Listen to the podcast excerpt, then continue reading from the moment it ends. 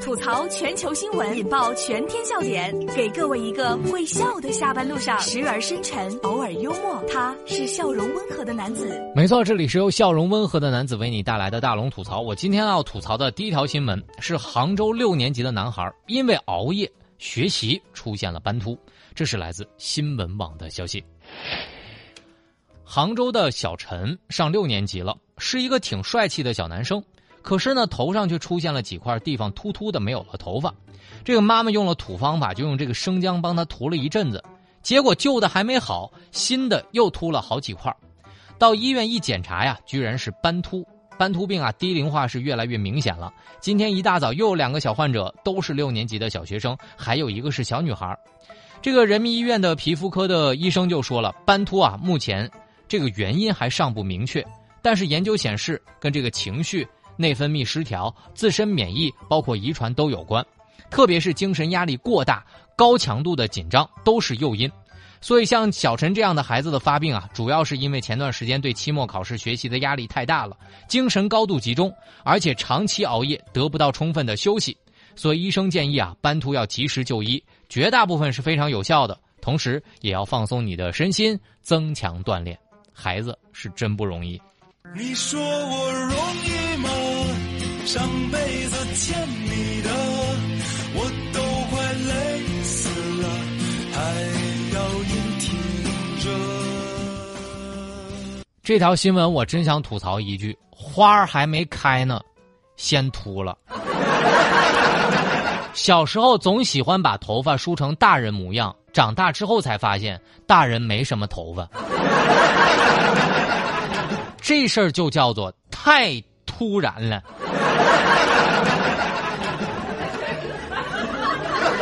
所以我想说，现在孩子压力都这么大吗？不知道让他听听大龙吐槽啊！孩子压力都大成这样了，不知道让听他听听大龙吐槽放放松啊！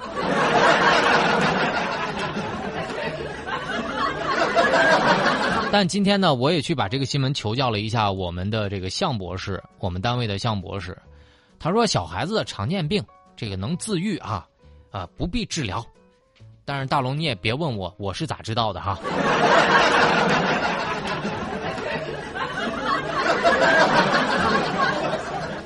很多事情啊，真的还是要在意一下。广西的一个卖蛇酒的男子被自带的眼镜蛇王给咬伤。最后身亡了啊！这个蛇已经不见了。这是来自澎湃新闻网的消息。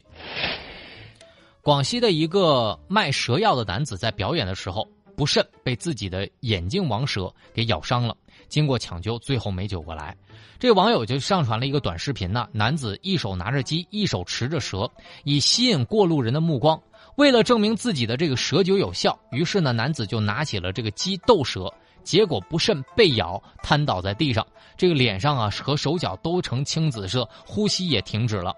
最令市民恐慌的是，这个眼镜蛇王也不知道钻到哪儿去了。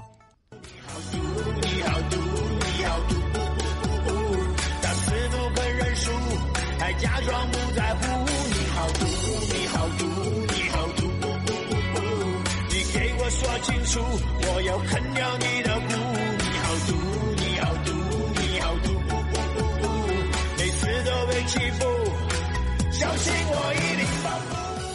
这条新闻我真想说啊，讲真的，这个男子用命在表示他家的蛇酒是真的用毒蛇来来做的，这样的良心商家真的不多了。可是大庭广众之下舞蛇，实在是害人害己，愿逝者安息。不过大家可要记牢了啊，抵制贩卖食用野生动物，人人有责，尊重其他生命，才能保住我们自己的生命。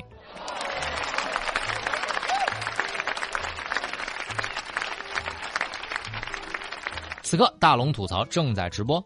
吐槽全球新闻，引爆全天笑点，给各位一个会笑的下班路上，时而深沉，偶尔幽默。他是笑容温和的男子。没错，这里是由笑容温和的男子为你带来的大龙吐槽。不知道大家有没有在下班路上回复“狗”这一个字呢？我想让大家看到一个对于我今天来讲，我觉得特别特别感人的视频。我看到这个视频之后，就想分享给大家，因为我们生活当中可能很少跟这个小动物有一个近距离的接触，因为它是特殊的犬种，它叫做导盲犬。看看他的视频吧。大家可以关注大龙之后回复“狗”这一个字，回复“狗”这一个字，我让你看看十岁的导盲犬即将退休了，它与主人不舍分开。这是来自央视新闻的消息。江苏首只服役的导盲犬壮壮今年已经十岁了。七年前，常州的小伙子丁志强从中国导盲犬的大连基地把他带了回来。从那个时刻起，壮壮每天就跟着丁志强从家里到盲人的按摩医院来往返。如今，壮壮已经退休了，丁志强要把他送回基地了。丁志强说：“他文静、有想法、爱面子，已经变成我家庭当中的一员了。”看完这个视频之后，很想送给小狗狗一首。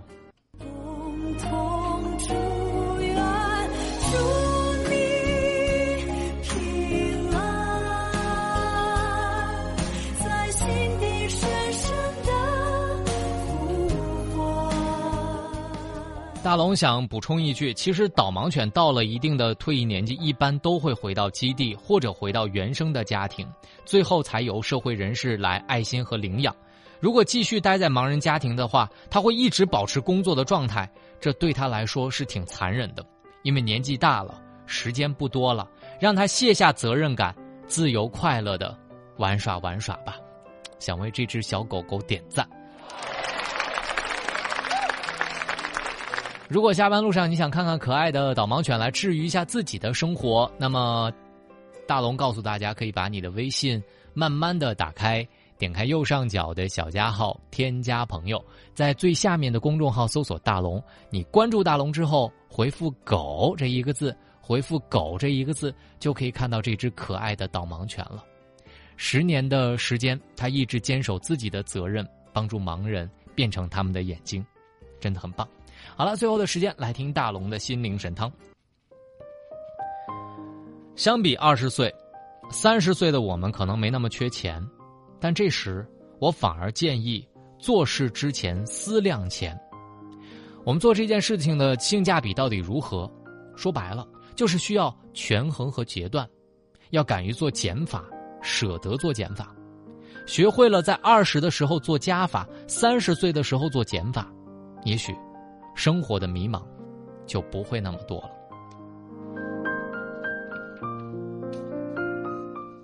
好了，以上就是今天大龙吐槽的全部内容，非常感谢各位的收听。找到大龙的方式，只需要在微信公众号搜索“大龙”就可以找到我了。